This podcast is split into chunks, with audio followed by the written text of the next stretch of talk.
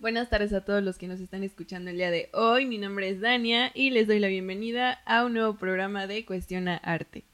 El día de hoy estoy muy emocionada porque estamos inaugurando una nueva sección ya eh, concerniente a la recomendación de alguna película, alguna serie o algún libro del cual podamos sacar un argumento y ampliar aquí el análisis, la discusión. Eh, para hacer esto, tenemos aquí a mi super amigo Oscar. ¿Cómo te encuentras el día de hoy, Oscar? Muy bien, amiga, muy emocionado y, nervioso por estar en este programa y te agradezco muchísimo la invitación. Gracias a ti por estar aquí con nosotros compartiendo el espacio. Les voy a contar un poquito de ti. Él estudió primero la carrera en Ciencias de la Comunicación eh, la cual pues no le llenó totalmente y pensó que eso iba a pasar con relaciones internacionales, así que... Acá las anécdotas de frustración académica que creo que muchas pasamos alrededor de nuestra vida. Sí, y pues entonces él estudió también la carrera de relaciones internacionales después. Eh, curiosamente no nos conocemos de ahí, nosotros nos conocimos estudiando inglés en la escuela de idiomas de, de la UNAM y de ahí nos damos cuenta que tenemos muchas cosas en común, aparte de la carrera, nuestros intereses sobre los temas artísticos, culturales, y aparte vivíamos muy cerquita y no lo sabíamos, así que esto ayudó a que nuestra amistad se basara en gran parte eh, por esta discusión y compartir temas de opinión y de análisis artísticos y culturales. Em, bueno, les voy, a, les voy a contar más, y ahora sí ya sobre ti. Él estudió em, también... Danza contemporánea. Él actualmente es estudiante de danza contemporánea, pero ya lleva ocho años dedicándose aproximadamente a eso. A ver, cuéntanos un poquito sobre eso. Así ya como con Todania, pues ahí yo estuve ahí, perdí un poquito en el rumbo de comunicación, que, también cabe destacar que en realidad eh, no es que estuviera un poquito perdido en el rumbo, sino que pues desde que terminó uno la prepa, eh, tuve como ese despertar hacia las artes, que en realidad nunca me había llamado la atención. Y en esta búsqueda de la identidad, que también vamos a tratar ahí en el tema abrirá mi amiga Dania, eh, pues mi incursión en el mundo de las artes me empiezan a llamar la atención y quiero dejar de estudiar como pues lo que estaba como muy enfocado en relaciones internacionales cuando termino la prepa y bueno, estudié comunicación porque en realidad quería estudiar cinematografía, imagínense, ¿no? ¿Quién diría? Y ya después me fui a relaciones internacionales, dije, bueno, vamos a regresar a los caminos antes planteados. Y... Pero también al mismo tiempo ya había empezado yo con, con mi interés por la danza contemporánea que muchas nos pasa en la vida que de repente ves como un cursillo o algo y te llama la atención y dices, bueno, ¿y eso de qué va, no? Entonces empecé así con los talleres de danza contemporánea, estuve un rato en los talleres de danza de la UNAM y ya después de ahí me pasé a una escuela que se llama Escuela de Iniciación Artística número uno, que es de Limba y tiene, tiene cuatro y pues son escuelas que se dedican como a la formación o a ofrecerte este mundo del arte cuando es un nivel básico y pues no tienes como experiencia anterior, pero pues con la disposición te aceptan en la escuela. La verdad es que yo agradezco mucho a esa escuela y a los profesores que, estuvieron ahí conmigo porque tuvieron un gran peso en, en, mi despertar hacia la danza. Entonces ahí estudié después tres años y bueno, al mismo tiempo seguía estudiando la carrera de Relaciones Internacionales. Después dejé de estudiar dos años, cosas de la vida ya saben que a uno lo jala la universidad y las materias, entonces, eh, y también curiosamente, le había comentado a yo quería entrar después a otra escuela que se llama el Centro de Investigación Coreográfica, que es a nivel profesional, pero curiosamente coincidió con el día de mi graduación de la primera escuela de artes y bueno, dije, o, graduación, que, que me, nuestra función de graduación fue en el Museo del Palacio de Bellas Artes, entonces dije, bueno, ¿por qué no? ¿No? Entonces decidí mejor irme a, la fiesta, bueno, a la función de graduación y ya no... Sí, ¿por qué no? ¿no? Entonces, pero tuve que dejar, dejar mi proceso de admisión a, la otra escuela profesional. Y bueno, apenas el año pasado hice mi proceso de admisión a, esta nueva escuela, que es la Nelly Gloria Campobello. Entonces, este, qué curioso, deben saber ahí que fue la primera escuela de danza en México de manera profesional y tiene pues unos mesecitos que entré ahí y estoy, estoy muy contento de, haber entrado. retomé mi camino de la danza, pero no. Bueno, también lo que comentaba Daniel, nuestro, lo que más nos encanta de nuestra carrera es como la, los elementos, el análisis cultural, ¿no? De, de distintas sociedades. Sí, claro, y está bien padre que él nos mencione cómo fue esta cuestión de su despertar hacia la danza, su despertar del cuerpo, de cómo él se buscaba, ¿no? O sea, esta, esta cuestión de la identidad, porque precisamente la serie de la cual les vamos a hablar hoy trata sobre eso. Déjenme decirles que su nombre es Pose y se encuentra en Netflix, en la plataforma de Netflix. Estuvo bien padre como yo de repente así por una publicación ahí que vi en Facebook, eh, me animé a verla y me quedé fascinada con lo que estaba viendo, entonces corrí con Oscar y le dije, oye, tú que eres bailarín, tú que te dedicas a esto, compárteme tu opinión, dime qué es lo que piensas y entonces empezamos así a compartir muchísimos puntos de análisis. Hablamos casi todos los días viendo los capítulos. ya sé, que no lo he terminado de ver, debo decir, pero ahí, ahí voy, ahí voy, ahí voy y sí, siempre sale un tema de qué hablar. Ajá, que de hecho no les vamos a spoilear, solamente les vamos a dar una, un acercamiento para que sepan de qué estamos hablando, pero la intención no es spoilearles sino incitarlos a que, pues, a que la vean y que nos compartan su opinión. Entonces, eh, bueno, empezamos esta serie más o menos de qué trata. Sí, bueno, creo que también muy curioso lo que comentó Dania, que, que, bueno, vio esta serie y fue conmigo y me comentó, este, ya la tenía ahí guardada en mi, en mi lista para ver, ven que ahí en Netflix puedes guardar, y este, pero también porque pues sí, definitivamente algo que me gusta también mucho de la danza, pues es esta cuestión de, de hacer preguntas, ¿no? Somos bien preguntones, Dania y yo, y nos preguntamos muchas cosas. Claro que Entonces, este, bueno, también me gusta mucho analizar como esta cuestión de, del cuerpo y de la danza, pero en su contexto sociocultural y político, que es lo, de lo que versa su programa de, de Dania, ¿no? Entonces, que creo que es muy interesante. Y Pose, pues, habla de un movimiento que, que se llama el, del voguing, que, que, ahorita Dania nos va a compartir más sobre esa historia.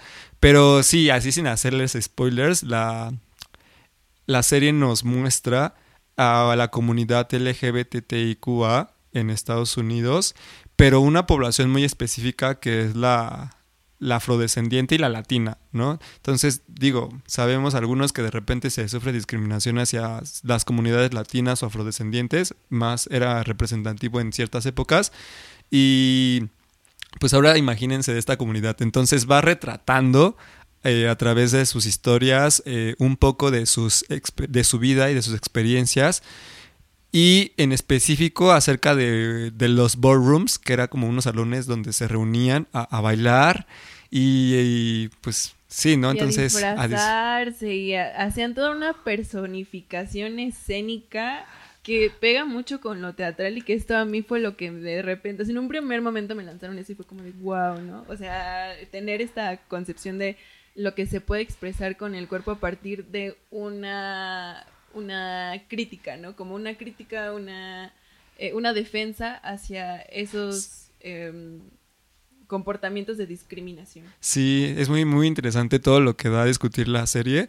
Y este, sí, efectivamente, pues habla como de distintas historias de estas, de pues personas que pertenecieron a esta comunidad y que formaban parte de este movimiento cultural, ¿no? Entonces, creo que pues ya las preguntas que irá sacando Dani acerca en todo el programa son muy muy interesantes porque vamos a ir desmenuzando muchas de las cosas que nosotros pudimos observar y digo ya los que le escuchen el podcast dirán o nos dirán en sus comentarios o su retroalimentación qué fue lo que vieron, ¿no? Ajá, justo. Y bueno, entonces empezamos con esta cuestión de eh, como ya escucharon, el movimiento tiene una, o sea, una palabra que se deriva de la revista de Vogue. Ajá, de la revista Vogue. Eh, Vogue en inglés o Vogue en, o Vogue, perdón, en, español, como quieran llamarle. Pero em, realmente esto no alude mucho a la revista en sí, sino a las poses de las actrices que salían en estas revistas hace un año el Museo del Chopo trajo una exposición concerniente al voguing y ellos lo describieron de esta forma. Eh, como una danza underground inspirada por las poses de las revistas de moda inventada por cuerpos que han sido criminalizados, racializados, medicalizados y castigados una y otra vez. Entonces, este movimiento utiliza la estilización del cuerpo, la pose como una forma de resistencia. Y esto está así bueno, a mí me encantó, me, me, hizo como un blood mind, ¿no? Así, uh, porque eh, precisamente el ver el cuerpo también como forma de resistencia es uno de los temas que a mí me encantan y que Oscar nos va a hablar más sobre eso.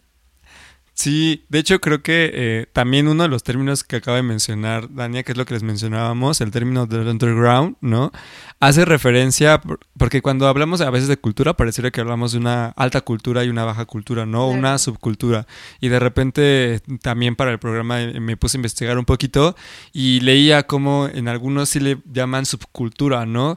Cuando en realidad ahí ya están planteando una jerarquía entre los movimientos culturales, entre las expresiones culturales, las prácticas identitarias.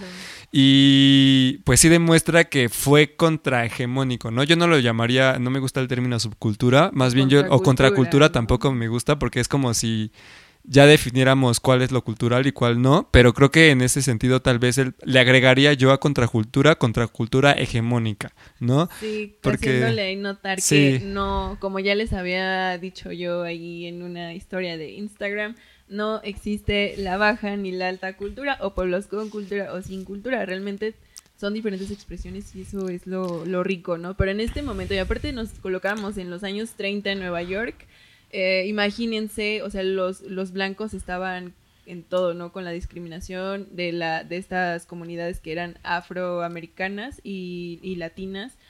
Eh, entonces, pues, para ellos, sí, su única forma de empoderamiento, pues, era a través del cuerpo, ¿no? realmente era como con lo que era su herramienta más próxima que tenían ahí y supieron explotarlo al, al 100, ¿no? Sí, de hecho, y es muy curioso porque, o sea, algunos que conozcamos o conozcan un poquito sobre la historia de Estados Unidos y la discriminación que hay sobre ciertas comunidades, en especial pues las afrodescendientes, pero también pues las latinas, después de la década de los 50 y los 60, pues este grupo o este movimiento cultural del voguing se empieza a apropiar pues de de ciertos patrones, de ciertos estilos, de ciertos comportamientos y prácticas que parecía que no les eran alcanzables, ¿no?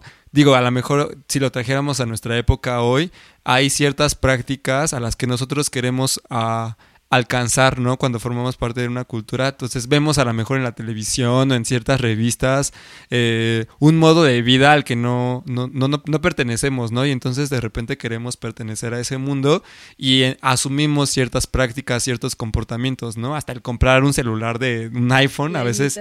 Hay como la imitación, ajá. Entonces, y lo mismo podemos ver en, en, en, en el movimiento del Vogue y en la serie que a través de, esta, esta imitación hay una repropiación, ¿no? Entonces, eh, sí, como una forma de protesta, pero también de afirmar la identidad de, las, de, de esa comunidad, ¿no? Entonces, pero finalmente para la comunidad, digamos, que tiene un mejor estatus, ven de manera despectiva o como no cultura o como subcultura estos movimientos, porque pues finalmente rompen con los estándares y con las prácticas, ¿no? Sí, justo era lo que ellos veían, ¿no? Cuando se encontraban en la calle estos sujetos con, con esta exageración, ¿no? De lo que se puede llamar lo femenino.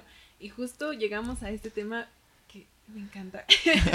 Porque yo le decía a Oscar en una de nuestras conversaciones es que te fijas cómo para ellos ir eh, por la calle vestidos así como explotando esta, esta característica de lo femenino, de lo que se conoce como femenino, ellos exagerándola y todo, mm, em, era su forma de protesta, era un acto político, pero muchas mujeres también eh, pues han interpretado que estas, estos símbolos de feminidad sirven como legitimación de, de los roles que, de desigualdad pues de, género, ¿no? O sea, de estas cuestiones de... Se me fue el eh, perdón, perdón. Como esta... Eh, ¿qué, qué, qué?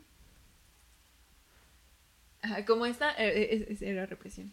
Como este símbolo de represión hacia la mujer, ¿no? Porque no necesariamente tenía que usar tacones, o tenía que usar maquillaje, o tenía que usar vestidos, tenía que usar colores muy vivos, ¿no? O sea, todo esto que se empezó a, concebir como una construcción de lo femenino, mientras a, las mujeres eh, les resultó una cuestión de represión para ellos y ellas resultó un acto político y de empoderamiento, ¿no? Sí, hemos como hablado bastante de este tema y bueno, eh, es muy interesante porque hay un gran debate que se puede producir a partir de pues de estas expresiones de género, ¿no? Y creo que ahí vamos a ir como desmenuzando parte por parte, eh, antes de que me vaya hasta esta parte que acaba de tocar Dania sobre la feminidad y lo masculino, porque uno hay que entender que el cuerpo es, habitamos este universo a partir de nuestro cuerpo, entonces nuestra existencia no sería posible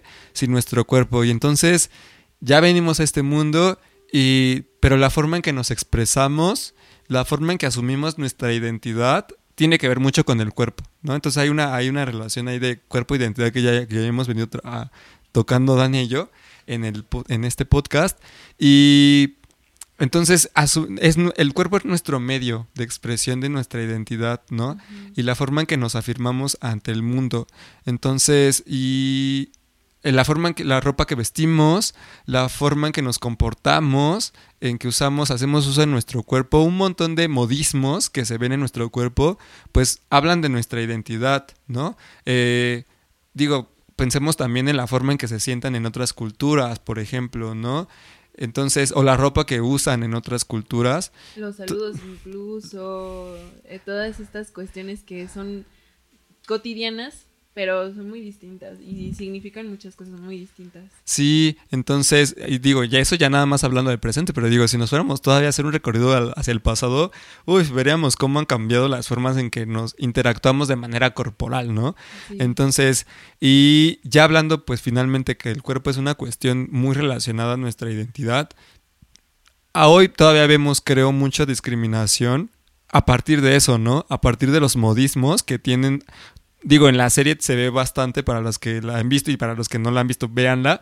Este, se nota, es muy eh, notorio cómo hay ciertos modismos o ciertos comportamientos en el cuerpo que expresan la identidad de alguien y como hemos dicho, pues finalmente están poniendo entredicho y hacen un quiebre, ¿no? Y resultan un shock para las personas que no pertenecen a esta comunidad y entonces llegan a ser muy despectivo. Y hoy todavía se ve mucho en día de hoy, ¿no? O sea, yo creo que no hemos vemos la serie y a lo mejor retrata una época histórica de, la década de los 60 y, y, posteriores en Estados Unidos, pero creo que todavía es muy notorio el día de hoy esa discriminación que vemos si a una persona eh, caminando de cierta manera, entonces ahí es que es joto, ¿no? Y, pero de una forma despectiva. despectiva. Entonces yo le comentaba a Dania anécdotas que pues de repente sí, a lo mejor uno asume ciertos modismos en su cuerpo y entonces ahí los papás o la gente te ve raro y no te...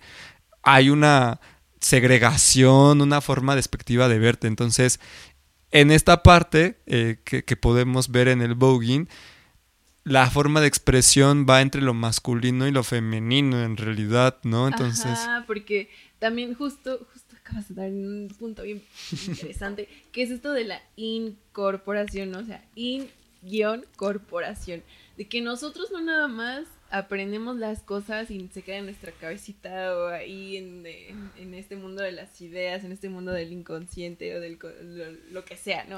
No, o sea, realmente todo lo que nosotros vamos aprendiendo también lo vamos incorporando a nuestro propio cuerpo. O sea, nuestro propio cuerpo va, se va modelando conforme a ciertas eh, a construcciones que tomamos de nuestra circunstancia y que nosotros a su vez queremos mostrar, ¿no? O sea, a partir de estos aprendizajes, a partir de este modo de, vida, a partir de esta identificación, de cómo te identifica el, tu cuerpo en el aquí y en el ahora, ¿no? Y cómo eso se refleja al exterior, pero el exterior también pues tiene eso, ¿no? De, que se incorpora a tu, a tu realidad. Sí, es que acabas de tocar un punto muy importante, el de la enseñanza, ¿no? Y para que íbamos hacia lo femenino y lo masculino, pero es que justo el enseñarnos qué es lo masculino y lo femenino, es decir, yo como, como varón, ¿no? Que me han enseñado que hay ciertos, o sea, modismos o ciertas formas de moverme porque son las adecuadas a los varones, ¿no? A todos nos ha pasado, y le ponía el ejemplo a Dania justo cuando empezábamos a hablar de este tema, a las mujeres, ¿no? En la forma de cruzar las piernas. Sí. No cruces las piernas así, cruza las piernas porque las mujeres deben cruzar las piernas y entonces usa falda también, ¿no? Entonces, y los hombres, pues con las piernas abiertas ahí en el transporte público porque pareciera que esa, esa forma de, de sentarse reafirma la masculinidad, Claro. ¿no? Pero son formas que nos han enseñado que están relacionadas a nuestra identidad en el género, ¿no? En tú eres hombre y tú eres mujer y entonces también hay un control del cuerpo. Te enseñan cómo debe moverse el cuerpo y cómo debe interactuar el cuerpo con nosotros dependiendo de, de lo que te enseñaron que es ser hombre y varón.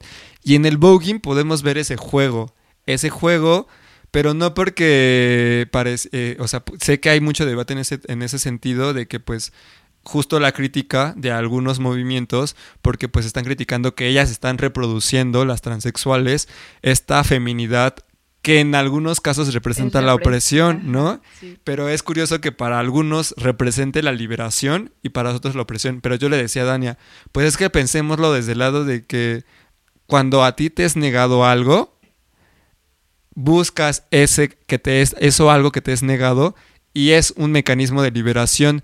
Pero cuando a lo mejor se te es ofrecido y al contrario te es impuesto, como en este caso los patrones de comportamiento sobre lo femenino y lo masculino, pues a estas mujeres que se les, se les es impuesta, pues finalmente ya buscan otros mecanismos de liberación, otras formas de, de demostrar lo femenino, pero en el caso de las, del movimiento del voguing, pues más bien se les fue negado, no se les fue impuesto, se les fue negado y entonces ellas en búsqueda de esa identidad han encontrado en esas expresiones de género su identidad, ¿no? Y, y precisamente aquí vamos con este tema de la elección, ¿no? Porque entonces pareciera que estamos hablando de un tipo de, de discriminación, pero no nada más eh, hablando de una forma social, sino de una forma más simbólica, ¿no? De una forma en la que tú no tienes la decisión de identificarte o no te están dando las opciones para que tú decidas con cuál identificarte sobre tu propio cuerpo.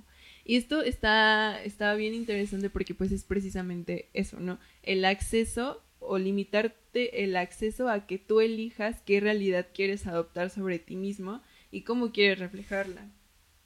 Fíjate que después de ver la serie, eh, me empecé a buscar más como eh, información acerca del, movimiento, empecé a ver entrevistas de bailarines de voguing y todo, entonces hubo uno que me encantó, la verdad, cómo, cómo lo expresó, y él decía, eh, se refería a, a estos movimientos eh, como, bueno, con esta frase él, él decía, ¿no? Les ofende mi mascul- masculinidad femenina.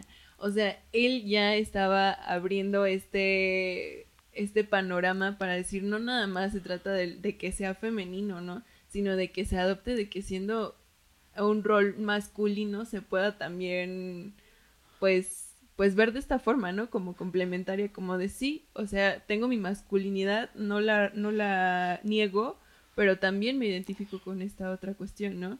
Entonces, a mí, a mí me parece así como de wow, ¿no? O sea, qué, qué, qué buena onda que este, que este bailarín haya adoptado esa forma de concebirse, ¿no? No necesariamente con, o a lo mejor caer en esta lógica binaria de que existe lo masculino y lo femenino, sino de que existe una gran gama de opciones y de que puedes expresarlo, ¿no? Con, precisamente por medio del cuerpo, por medio de tu, de, esta expresión que, que, es artística, ¿no? O sea, la verdad es que sí es artística, pero ya vamos a llegar a, esa discusión de, de, por qué es artístico a, eh, más adelante. Sí, pero creo que, o sea, creo que me gustaría hacer justo énfasis en esta parte de lo, la identidad, el cuerpo y la expresión y, el movimiento como forma de expresión de la identidad. Porque creo que la pregunta de quiénes somos nos aparece a muchos durante el transcurso de nuestras vidas. Y hay quienes se sienten a gusto con la forma en que se les enseñó a hacer, ¿no? Con uh -huh. la forma en que, que, visten, con la forma en que hablan, en la forma en que se comportan con los otros. Y está bien, pero creo que aquí algo que me gustaría eh, recalcar en el programa es que la comunidad LGBTIQA no, no se siente... Hay una esencia en nosotros que nos hace decir, es que tú no eres eso que te han enseñado a hacer, ¿no? Hay una búsqueda por saber quiénes somos, ¿no? Por interrogarnos, por cuestionar, por cuestionar, y en ese sentido cuestionar resulta transgresor, porque cuando empezamos a usar otras formas de movernos que no van de acuerdo a los patrones establecidos o los que nos dicta la sociedad, los que nos dicta la familia, lo que nos dicta las instituciones. Cuando cuestionas, generas nuevas formas y entonces estás transgrediendo el establishment, ¿no? Lo establecido. Y entonces eso es lo que nos queda o lo que nos queda la comunidad LGBTIQA, ¿no? O sea, cuando tú sientes que tu esencia no va con la forma en que te enseñaron a ser, en esa cuestión de quién soy y cómo me expreso, eh, tenemos este tipo de expresiones, ¿no? Porque, pues para lo que a algunos es dado, pues resulta como muy fácil decir, ay, pues sí, o sea, ¿por qué deberían luchar, no? O, están exagerando, ¿por qué tienen que ser exagerados? O todo ese tipo de comentarios despectivos que, que, inundan a veces entre familia y redes sociales.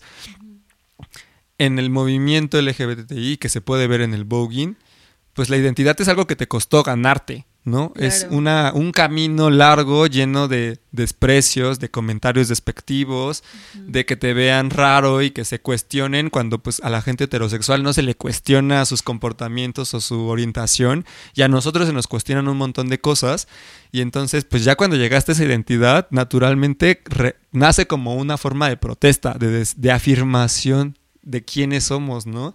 De decir esto me costó saber quién soy me costó ir en contra de, lo que estipulaban mis familiares, mis amigos, la sociedad. Y yo ya sé quién soy y guardo mi esencia y entonces es un acto de resistencia. Y el voguing es eso, ¿no? Vemos un acto de resistencia en esa imitación de prácticas que pertenecían al establishment, ¿no? Este tipo de, estas poses, poses que vemos, de las cuales se inspiraron en programas de televisión a los que los no tenían acceso, a estas revistas de moda como Vogue, ¿no? Pues finalmente una imitación surge como una forma de reapropiarse de esa vida a la que te habían sido negado. Justo, porque no estamos hablando nada más de imitación per se, sino que es una lo tomas. Lo que decías, incorporación, ¿no? Lo incorporas y lo, lo haces tuyo y lo representas, ¿no? Porque justo es esto, o sea, no necesitamos eh, tener algo en claro eh, definido, ¿no? O sea, una cuestión de mi identidad es esta ya, porque, no, o sea, constantemente pues estamos aprendiendo, estamos incorporando nuevas cuestiones, nuevas eh, formas de, de, socializar, nuevas formas de, de convivir, tanto en la familia como con los amigos. Entonces, creo que sí es bien importante este punto que menciona él de cómo funciona hacia una resistencia de déjenme buscarlo, ¿no? O sea, déjenme a mí... Eh, o sea, realmente no les afecta en nada que yo esté bailando en los ballrooms, ¿no? O sea, mm. que esté, que esté con, con esta comunidad y que al final eso se hizo una comunidad porque no era algo individual, ¿sabes? No era, no era algo que nada más una persona se estuviera imaginando en su cabeza, sino que eran varios los que estaban siendo eh, violentados de esta forma de discriminación, em, con, esta, con estas formas de discriminación. Y entonces, como tú dices, ¿no? O sea, el, el hecho de, de, que tú estuvieras replanteándote tu identidad te cerraba las puertas a tener un trabajo, una familia, algo que por derecho común a todos los individuos pues les, les debería de, de tocar, ¿no? Y que creo que estamos en una época muy, o sea, no es, les decía, no es nada lejano totalmente todo lo que pasa en, en la serie, que si bien nos remonta y, busca ser histórica, una serie histórica en ese sentido, hay cosas que, todavía siguen hasta el día de hoy, y mucho de lo que menciona Dania, este cuestionamiento se ve en muchos otros movimientos, creo, ¿no? Eso es también lo interesante. O sea, en los movimientos feministas, eh, de los jóvenes que estamos, pues, como ahí en esta búsqueda de de verdad que estos patrones, estas cosas que me dijeron que yo debía aspirar, es a lo que realmente quiero aspirar. Entonces, eh, vemos eso, ¿no? Entonces, en esa parte de la búsqueda de quiénes somos y cómo expresamos, cómo nos afirmamos frente a la vida, ¿no? En general, qué caminos voy a seguir, pero que, yo decidí seguirlos. Eh, pero creo que también lo que toca Dani en esta parte de la incorporación, si bien en, podría parecer que hay una imitación en el, en el voguing respecto a las posturas corporales que, que tenían o tienen eh, ciertos eh, grupos sociales o culturales que podemos ver en televisión o que vemos en las revistas de moda, ya no es lo mismo, porque retomemos el tema de lo del cuerpo. Si bien de manera de comportamiento, de movimientos, puedo yo imitar o estar imitando, no puedo desprenderme de mi cuerpo físico. O sea, podemos ver a alguien bailar salsa o hip hop y podemos ver patrones repetidos, pero los cuerpos son distintos. Y eso es algo que de lo que no podemos como desprendernos, ¿no? No puedo despojar de mi cuerpo físico. Entonces, en ese caso, si bien a lo mejor podemos decir, ay, bueno, estaban imitando solamente a estos movimientos, a estas, a estos grupos a los que no podían acceder, finalmente el verlos y ver sus cuerpos representaba ya ahí la cuestión despectiva, ¿no? Para, para ciertos grupos sociales. O sea, podían decir, bueno, si es el movimiento de que veo en una revista de moda o, o se visten igual, pero para muchas personas que, pues, homofóbicas y racistas, el cuerpo en sí mismo ya representa una forma de agresión. Ellos consideran una forma de agresión, ¿no? Es una forma de shock para ellos. Y eso es lo que hacen ellos, ¿no? Entonces yo creo que cuando incorporan estos patrones de movimiento que imitaban o trataban de imitar de otras revistas, en sí mismo ya generaba otro producto. Ya era, ya, ya había un, resultado totalmente distinto. ya, no era ver a la a la persona blanca o al, ajá. Y, lo dicen, no sabes que aquí está una persona negra, ¿no? Quizá trans, quizá gay, con sus propias, eh, con sus propios estándares, con sus propias representaciones físicas. Y esta es la riqueza de lo que hay en, el, eh, en este movimiento del Vogue. Que de hecho, pues aquí viene otra, mm, como otro dilema, ¿no? Otra, otro punto de discusión, porque recordamos que Madonna, porque tenemos que hablar de ella. Este tiene que salir. Tiene que salir Madonna. Madonna saca su canción precisamente llamada Vogue y que fue como así un boom, ¿no? Sí, que además, o sea, haberla escuchado ya sabiendo, esto, teniendo este contexto, sí fue como... ¡Wow! sí, porque yo debo decir que, que yo no conozco, o sea, no soy como muy fan de Madonna y sé que es un icono para, para la comunidad LGBTIQA, que para ahorita iba, vamos a ir, pero sí, haberla escuchado después de tener el contexto, sí fue como cada frase tenía su sentido. ¿no? O sea, que, que, no les vamos a spoiler nada, pero, pero es, obviamente Madonna sale ahí, su canción sale en la serie y la vemos como esta figura que logró posicionar y que, digamos, de alguna forma darle voz al movimiento, ¿no? O sea, y aquí está como este dilema de entonces si Madonna reapropió el movimiento, lo hizo suyo y entonces muchos se enojan por eso, o si de verdad le dio como esta representación y este empuje, ¿no? Para salir al movimiento. Sí, y creo que esa también, ese cuestionamiento se presenta mucho en cuando algo es subversivo, transgresor, y de repente pasa a formar parte del establishment o tiene los canales para la cultura popular, se presenta esta discusión, ¿no? De si, ay, como ya se volvió popular cuando era transgresor y contrahegemónico y de, las marginades. Exactamente, creo que se presenta mucho esa discusión también, por ejemplo, con los movimientos ambientales, ¿no? En general, sí, hay, este, tiene más peso el de que una mujer, una niña blanca, eh, tome la voz para protestar en contra de algo, creo que se presenta el tema. Pero yo creo que no hay respuesta. No hay ni sí ni no, si correcto o incorrecto. Yo creo que depende de quién lo viva y de, de quién tome posicionamiento, porque también... Si nosotros no formamos parte de ese movimiento, entonces nosotros podemos decir, sí los representan, ¿no? Si nosotros siquiera saber si ellos se sienten representados. Y, sí, exactamente. Y como hemos hablado, o sea, hay distintas formas de corporalidades, distintas formas de asumir quiénes somos y distintas formas de vivir la vida, pero porque pues estamos hay una historia detrás de cada uno de nosotros. Entonces yo creo que dependiendo de tu historia y de la forma en que has vivido en sociedad e interactuado con las otras personas, pues tu respuesta puede ser sí o puede ser no, ¿no? Hay un, diría la frase, cada mundo es una, eh, cada cabeza es un mundo, ¿no? Sí, no, no, a mí me impactó muchísimo, la verdad es que tampoco soy fan de Madonna, pero cuando vi esto y, la, bueno, vi la serie y después me puse a escucharla, dije, wow, ¿no? O sea, ella ya está acá como con un, con un himno de tolerancia, que la verdad eso a mí se me hace apreciable, lo respeto mucho, como ya dijimos, no hay respuesta de si estamos de acuerdo o en desacuerdo, pero la verdad sí es un punto que para la época a mí me parece muy padre, me parece de de resaltar y por eso, pues por algo, ¿no? Por algo esta canción logró cooptar a todo el movimiento, no nada más en Estados Unidos, porque también la escuchaban en Europa, también la escuchaban aquí en América Latina, entonces eh, precisamente este es, este es como el poder, ¿no? De que salga algo así, que le dé a lo mejor esta magnitud, porque sabemos que Madonna es una super empresaria, ¿no? Ya sabe moverse en el mundo eh, muy cañonamente, más allá de lo artístico. Eh, tiene estas facultades de transgredir y de decir yo quiero esto y lo voy a hacer entonces creo que ese es el valor, ¿no? Que, eh, que, se le, que se le ve a esta canción y que por algo pues fue representativa del movimiento por, mucho, por muchos años. Sí, y bueno, ahí también, eh, sacando el tema de Madonna, creo que para muchas eh, mujeres que, que, a lo mejor tendrán ahí por la edad de mi mamá, de nuestras mamás, es que preguntémosle a nuestras mamás sobre Madonna y mujeres que a lo mejor también te digo iban en contra de, lo, de los patrones establecidos en su época, era un icono Madonna. O sea, porque en el mundo de la cultura popular, aún así ella era transgresora en muchos aspectos, ¿no? En la, forma de, la sexualidad, de la forma de vestirse y de actuar y de comportarse.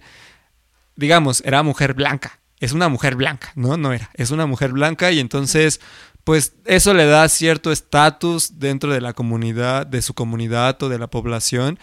Pero finalmente sus prácticas también eran transgresoras. Y entonces creo que no me parece eh, nada casual que ella haya decidido eh, darle voz o hacer un video inspirándose en el movimiento del voguing. Ajá, y aparte yo me puse a ver más de, de sobre esta canción y vi un performance, me parece por ahí del de que de los años del 95 creo más o menos en donde Madonna sale cantando esta canción eh, vestida como ella de la realeza y los bailarines también entonces hacen como un tipo así como si estuvieran eh, bailando al estilo digamos como burgués como muy aristócrata sabes como muy fino pero al mismo tiempo ella se burla. Hay algunos movimientos en donde ella se burla y esto apareció en una época en donde todavía pues, no estaba tan normalizado, ¿no? Y me encantó porque ver en los comentarios las personas así como de, ella estaba haciendo una presentación eh, drag y nadie se dio cuenta, ¿no? Entonces a mí me, me, apasionó mucho por este lado también descubrir este, este lado de, de Madonna y lo que significa la canción, de cómo ella también a partir de estos performances en vivo les presenta a las personas cosas que ni, uno pues se podría imaginar, ¿no? Que estuvieran sucediendo. Y es que va en la discusión de, de si se apropió del movimiento o fue una forma de visibilizarlo, ¿no? Porque yo creo depende de dónde estemos situados y desde dónde lo veamos. Supongo que para el la comunidad LGBTIQA eh, de Estados Unidos, latina y afrodescendiente, para algunos casos yo creo que fue una forma de, de ser visibilizados, de decir, wow, alguien con poder en los... En, a lo mejor, ajá, de, de, ser alguien que tiene visibilidad en los medios populares, volteó a vernos. Y, se inspiró en nosotros, ¿no? no, porque de hecho también está viendo que pues la vida de ella tampoco fue tan fácil. Eh, que le costó trabajo, ¿no? Presentarse ante... con todos sus ideales ante una industria musical muy pesada, muy ya con, con ciertos, digamos, valores o con ciertas, em, pues sí, ¿no? Como con, cierto, con ah. ciertos estereotipos, digámoslo de esta forma. Entonces, yo creo que ella usó este poder que y esta influencia que ella tenía para decir aquí hay algo, ¿no? Aquí hay algo, hay que visibilizarlo. Y, y además, si ven el video, digo, vemos el video original, ahí voy a los bailarines. Los bailarines son negros y latinos.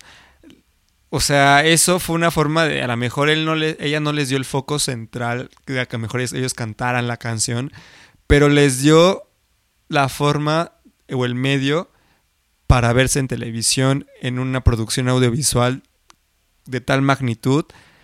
Y Digo, cuéntales, Dania, cuéntales que, que contrató a, a, quién fue a quien contrató. A José Luis Extravaganza de la Casa Extravaganza.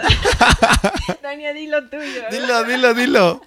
Es que cuando le hablábamos, yo le decía, no manches, es que estaba viendo que la gira que hizo ella, cuando, o sea, después de que sacó la canción, en realidad sí, sí contrató a bailarines de las casas de los ballrooms, ¿no? O sea, y esto, no, no se los vamos a spoiler, no se los vamos a decir más allá, pero sí son bailarines que salieron de estas casas, de, de estas casas de, de latinos, de afros, de esta comunidad que bailaba ella los contrató y para mí eso también tiene un valor pues muy, muy interesante. Y es que acaba de tocar lo de las casas, este, para que los, los que no veíamos, también que nos fuimos ahí informando, eh, las casas eran una, realmente una familia.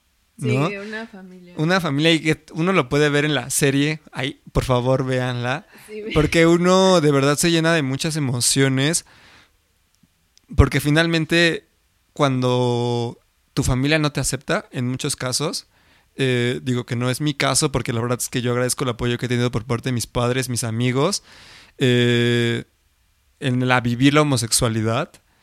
Cuando no tienes ese apoyo, en esa serie podemos observar en el voguing se daba todo, casi muchos, en muchos casos, que pues tenían que abandonar, sus familias los rechazaban, ¿no? Hay un rechazo familiar, que creo que es una cosa muy fuerte. Entonces... el rompimiento de tu lazo familiar y que tengas que salir al mundo sin eso es para mí... Sí, es bastante fuerte y creo que por eso ahí, este, cuando veamos el bogey, hay que verlo en todos esos elementos, ¿no? Estas cuestiones de estos momentos y estas etapas de historia de lucha pues están inmersos en esa expresión. Pero entonces, cuando finalmente eran rechazados, había un arropamiento de la comunidad, ¿no? Alguien de la comunidad que sabía a lo que tú te habías enfrentado, los arropan. Y entonces empiezan a formar familias, no de sangre, ¿no? Y es lo que yo le he hecho mucho platicado con Dani. A veces las familias pensamos que es una cuestión de sangre, de lazo, de sanguíneo, pero en realidad no, creo que hay que ir más allá. La familia es una cuestión de apoyo, de, de echarle ganas, de motivar a la otra persona para que exprese su identidad, exprese quién es y que logre sus objetivos y sus metas. Entonces, familias, pues no es de sangre, es de esa cuestión de hermandad, de esos lazos de solidaridad y de cariño, de amor y de apoyo. Y entonces así se formaban esas casas en, estas comunidades, en esta comunidad LGBTIQA. Entonces, y formaban lo que le llaman las casas, ¿no? Ajá, literalmente eran casas que ellos eh, con sus con sus medios que tenían, ¿no? Eh, rentaban y se establecían ahí, entonces a lo que se dedicaban era a, exaltar esta cuestión del baile, ¿no? De, transmitirlo, es, transmitir esta pasión, esta identidad y a mí se me hace un ejercicio empático así muy, muy cañón porque pues eran personas que sufrían de lo mismo, que se apropiaban de, de, a lo mejor de símbolos muy parecidos y que se identificaban y que habían pasado por una historia de vida similar, ¿no? Entonces el llegar y, ver a más gente eh, y arroparse entre ellos, darse este apoyo, eh, pues para mí es como también de los elementos más bonitos de la serie, ¿no? Sí. Y muchos dirán así de, ¿a poco no conocían el movimiento? Pero no, no lo conocíamos. La verdad es que no tenemos que conocer todo. El chiste está en que indaguemos más, nos informemos más y pues formemos eh, el diálogo, ¿no? Nuestras opiniones. Eh, y sí, ¿no? Entonces esta cuestión de las casas, cada casa se, se ponía un nombre, ¿no? Que también eso es bien simbólico que ya no te llamas como Oscar y tu, el nombre de tu, de tu papá y de tu mamá, ¿no? Sino eh, adoptas el apellido del nombre de la casa. Entonces, precisamente por eso yo decía que fueron los coreógrafos, eh, sus nombres eran José o son José y Luis Extravaganza, porque vienen de la casa Extravaganza. Sí, que además los nombres de las casas también los ocupaban dependiendo a veces algunos de casas de moda muy famosas, ¿no? En esta cosa que ya hemos hablado acerca de, de la imitación y la incorporación y la reapropiación desde nuestros cuerpos y desde nuestras historias de vida de elementos o símbolos a los que no teníamos acceso y entonces este justo uso de usaban nombres de casas de moda muy famosos en ese entonces, ¿no? y este y hay algo que acaba de tocar que tocaste sobre la cuestión de que se vuelve una tradición a una forma de enseñanza, ¿no? Hemos hablado de cómo nos enseñan o aprendemos en, en nuestras familias ciertas formas de comportamiento y el voguing se volvió una for las casas se volvieron una un medio de transmisión De enseñanza. de enseñanza del voguing, ¿no? Entonces, así como algunas, eh, digo, ya no es como tan habitual, pero en algunas familias todavía es muy habitual el transmitir un oficio a los hijos, ¿no? Si el Ah, papá sí. era el panadero, pues entonces el hijo el panadero, ¿no? Y si el hijo tenía, el papá tenía una profesión, todavía el hijo transmitía seguía esta profesión. Y entonces en esas familias vemos eso. El papá era quien tenía no solamente que cuidar eh, de, la de los miembros de la, de la familia, sino que también se encargaba o buscaba pues que se transmitiera el voguing, pero al mismo tiempo pues también apoyaba si en esos casos a lo mejor ya no se seguía el voguing, pero pues de todas maneras era como un elemento de unión familiar, ¿no? Ajá, y que también se, para mí, para mí, mi opinión es que se rompe el rol de lo que es materno y lo que es paterno. Porque si bien ellos preferían adoptar esta cuestión de la figura materna, ¿no? Y lo vemos mucho en la serie, la- las madres eran una figura poderosísima en las casas. Pero también yo viendo más, este, eh, aparte de la serie, me di cuenta de que hay padres. Entonces los padres también, o sea, fungen la misma, el mismo papel de apoyar, de, de, de mantener, ¿no? De esta unión tanto de emocional como, pues sí, digamos lo material, ¿no? Porque pues ellos se hacían cargo y este, eh, económicamente, ¿no? Entonces, realmente el adoptar este rol por igual de lo que es una madre y un padre, para mí es como, wow, ¿no? O sea, realmente para mí avanzaron bastante en ese aspecto y enseñaron precisamente este otro tipo de valores. Sí, porque es lo que hablamos. Hay una forma de reapropiarnos, de cuestionar cómo se nos ha enseñado a vivir ciertos ciertos modos de vida entre la paternidad, la maternidad, lo femenino, lo masculino, los contradictorios. Pero en realidad, híjoles, creo que van a la esencia y nos tocan fibras muy sensibles porque, porque van a la esencia de lo que significa realmente una familia, ¿no? Entonces, en ese aspecto, van a, a esa esencia de lo que, lo que significa la familia es apoyo, solidaridad, amor, eh, cariño. Entonces, ahí muestran esa, esas partes de lo esencial de lo que significaría ser familia, ¿no? Creo que sí hay que replantearnos esas formas en que nos relacionamos con ciertas ideas o ciertos patrones y ahí es una forma muy de que van a la esencia de lo que realmente implicaría ser familia y entonces de cómo se puede de a quién le corresponde, o sea, realmente le corresponde a un padre o a una madre tomar ciertas dar ciertas enseñanzas o es una cuestión de humanidad. O sea, es no es porque seas hombre o mujer, papá o mamá, sino porque eres ser humano y nos corresponde a todos como seres humanos hacer o transmitir estos saberes y estas formas de convivencia humana. Claro, y que ya todo esto ustedes estarán preguntando como de, ¿y esto qué tiene que ver con el arte, no?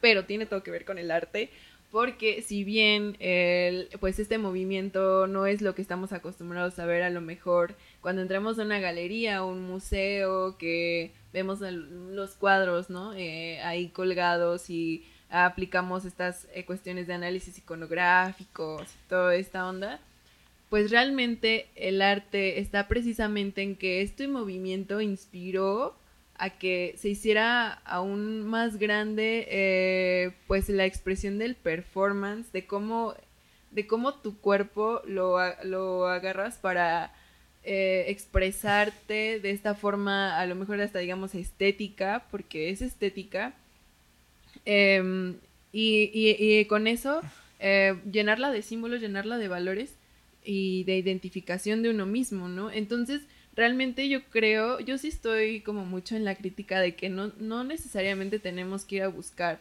ya sea el arte o la cultura a un museo o a una galería de arte, porque realmente eh, mientras nosotros estamos ahí adentro, que digo, no es malo, o sea, a mí me, me gusta ir y lo disfruto, pero también hay muchísimas, eh, hay muchísimas formas de creatividad, de, de, de proyectar esta, esta cuestión artística del humano en diferentes partes del mundo, en, en nuestros contextos más inmediatos, y nosotros a lo mejor ni siquiera nos estamos dando cuenta, ¿no? Por ejemplo, algo que aquí yo vi que me causó conflicto fue eh, que la primera exposición que se hizo sobre voguing a nivel internacional fue el año pasado apenas. O sea, nadie había hecho una exposición así que, que pudiera llamar la atención de, muchas personas, porque son muchas personas las que pasan por esto, ¿no? O sea, que puede llamar la, la, atención de, de, la comunidad internacional, porque ya nos pusimos bien RI. este. Y, y, no, pues no, no se había hecho esta, este tipo de exposiciones. Y, y, entonces estuvo, estuvo muy padre. Aquí en México estuvo en el Museo del Chopo. Y estuve viendo que trajeron a, a artistas plásticos, incluso, eh, comunidad afroamericana. Mm, trajeron igual artistas de performance, bailarines, eh, películas concernientes a todo eso. Entonces aquí es en donde eh, se nutre, ¿no? Se nutre de estos fenómenos culturales la expresión artística y que muchas veces no es reconocida hasta lo que hablamos, ¿no? En el, en el episodio 1 de que una, si una institución, si un crítico de arte, si una, si otros artistas no te dicen que es arte, entonces no se contempla tu arte como arte, ¿no? O sea, y, y, pasan estas cosas que después de 10 años descubren que pues, siempre sí quieren que sea arte y lo ponen en un museo, entonces ya la gente lo reconoce como arte, ¿no? Sí, creo que es, es muy importante ese tema que tocas porque pareciera que si la enseñan en una escuela, en mi caso, ¿no? Y ahí es como una autocrítica al, mundo de donde vengo y que por eso siempre he sido muy rebelde en todos los ámbitos donde me desempeño. Em, sí, si no es, pareciera que si no es enseñada en una institución como el ballet, como la danza contemporánea, no merece ser nombrada arte. Pero creo que para llamar algo arte y cultura, tienes que tener todo este bagaje de lo humano, ¿no? No es solamente la estética y el cómo se ve y la forma que adquiere, ¿no? Tiene que ver un montón de símbolos, de significados eh, sociales que están inmersos en una práctica tan sencilla, ¿no? Que pareciera que algunos a lo mejor vemos, veíamos al inicio el voguing y decíamos como de, bueno, ¿y por qué se mueven así, no? Pero cuando empiezas a indagar, ves todo este background, todo este fondo que tiene y dices, wow, wow, wow, wow, te conecta con lo humano, con la humanidad y entonces, híjoles, creo que hay que empezar a, ampliar nuestros horizontes acerca de lo que consideramos cultura o arte, ¿no? A lo que a veces digamos, ay, si es, si está en un museo, dices, como mencionas, o una galería, entonces debe ser arte, ¿no? Pero bueno, no, o sea, el mundo de la cultura y el arte, estamos inmersos en ello, solamente que pues somos partícipes de esta cuestión, ¿no? De la, de la, somos partícipes de la cultura y del arte, se está formando y creando a cada instante. Y así como a lo mejor nos pudiéramos investigar tal vez la salsa u otros géneros de dan de, seguramente tienen ahí sí, seguramente tienen otra historia, hay otro mundo que desconocemos, pero a veces la práctica va perdiendo el origen eh, esas cargas simbólicas, históricas que, con las que nacieron. Pero bueno, digo, ahorita hay también recomendación rápida que también este, a lo mejor después podemos, pero que tiene que ver con el tema, la película de Ya no estoy aquí, ¿no? Ah, ah buenísima, también hay que la vean. Pero veamos los comentarios que surgieron también. Justo esta cuestión de que hay una lo que es cultura y lo que no es, cuando en realidad pues todo lo que nos da identidad, todos esos elementos códigos que nos dan identidad en el cuerpo, en la forma de pensar, en la forma de comportarnos, es cultura, ¿no? Es cultura y entonces hay que expandir nuestros horizontes y dejar de pensar que si es si lo veo en una galería y me lo enseña una escuela, entonces sí debe ser cultura, pero hay que apropiarnos de nuestra historia y de los mundos de donde venimos, de nuestros barrios, de nuestras localidades, de nuestras familias y dejar de querer, ajá, de de, ir hacia, hacia un mundo o hacia un nivel más, pues no hay niveles más ni menos, o sea, de donde venimos, simplemente apropiate de esos códigos de los, del mundo que perteneces, de tu, de tu colonia, de tu barrio, de lo local, ¿no? De tu cotidianeidad. Y que justo es un llamado a la tolerancia, ¿no? O sea, es, un llamado a... O sea, si, si a ti no te identifica, pues está bien, ¿no? Simplemente deja ser y deja que los demás, pues, se identifiquen con lo que tengan que identificarse. Exactamente. Ay, me encantó, me encantó tenerte aquí. Y como, se, como ya se habrán dado cuenta, él y yo nos volamos. El encantado soy yo. Muchísimas gracias por haberme invitado. Ay, bueno, hablando de, de, estos valores, ya este Oscar es como de mi familia aquí. Ay, sí, ya dijimos que somos familia, ¿no?